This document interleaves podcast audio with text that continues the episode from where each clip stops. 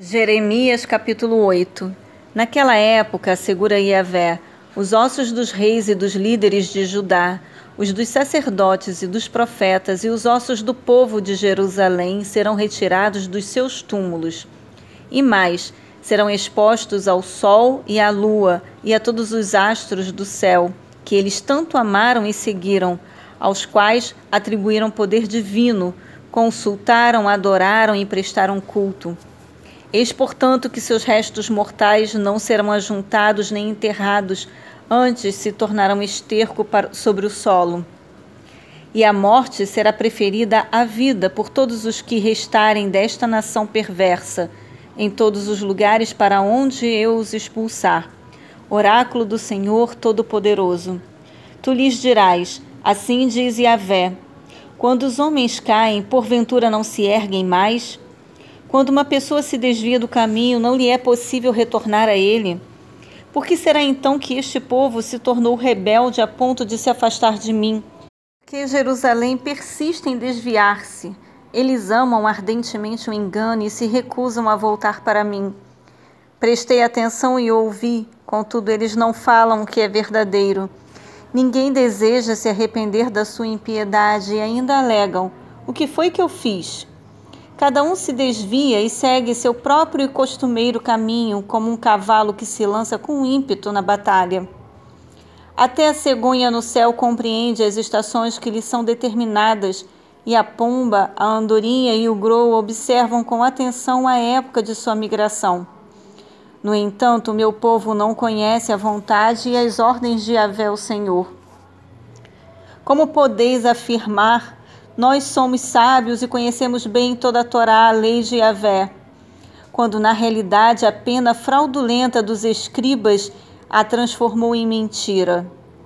Portanto, os entendidos e sábios serão envergonhados, ficarão atemorizados e serão capturados pelas armadilhas, porque desprezaram a palavra do Senhor. Ora, que sabedoria é essa que eles alegam dominar? Sendo assim, Entregarei as suas esposas a outros homens e darei os seus campos a outros proprietários. Desde o menor até o maior, todos são ávidos de lucro e mesquinhos. Tanto os sacerdotes como os profetas, todos praticam a falsidade. Eles tratam da enfermidade do meu povo como se ela não fosse grave e ainda afirmam: Shalom, paz, paz, quando não há paz e tudo vai mal. Contudo, ficaram eles envergonhados quanto à maneira impiedosa e abominável com que agiram? Não. Essa gente não sente vergonha, nem sabe o que é ruborizar-se diante do erro. Portanto, só lhes resta cair entre os que caem. Serão devidamente humilhados quando eu os castigar, a severa Yahvé. Eu quis recolher a colheita deles e conferir os frutos, afirma o Senhor. Entretanto, não existem mais uvas na videira nem mais figos na figueira. A folhagem perdeu o viço e se deixou secar. O que lhes concedi será retirado deles. Agora, por que estamos sentados aqui? Reunamo-nos. Vamos para as cidades fortificadas para sermos ali reduzidos ao silêncio da morte. Porquanto Yahvé, o nosso Deus, condenou-nos a perecer e nos deu água envenenada para beber, pois temos pecado contra ele. Aguardávamos a paz, mas não veio bem algum. Esperávamos um tempo de cura, mas tudo o que presenciamos é terror sobre terror.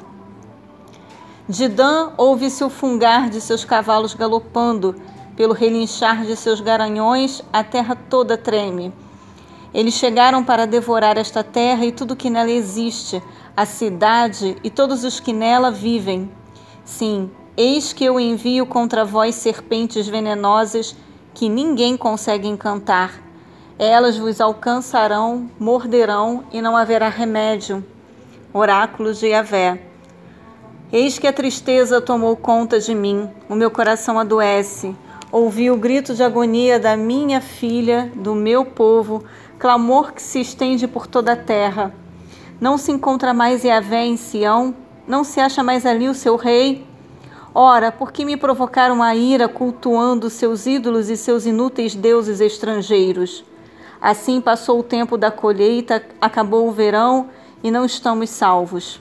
Estou destruído com a devastação que se abateu sobre todo o meu povo. Choro e lamento ao extremo do meu ser. O pavor e a tristeza se apoderaram de mim. Não há bálsamo em Gileade? Não há médico? Por que será então que não há sinal de melhora e cura para a enfermidade de, de meu povo?